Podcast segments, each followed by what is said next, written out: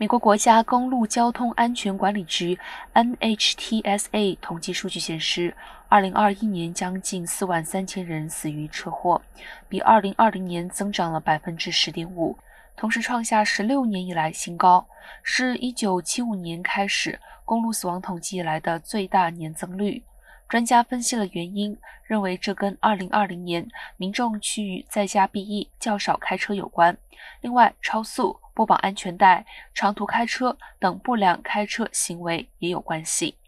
运输部长布塔朱吉表示，全美面临着公路危机，希望各级政府、路人、交通安全倡导团体共同设法降低道路死亡率。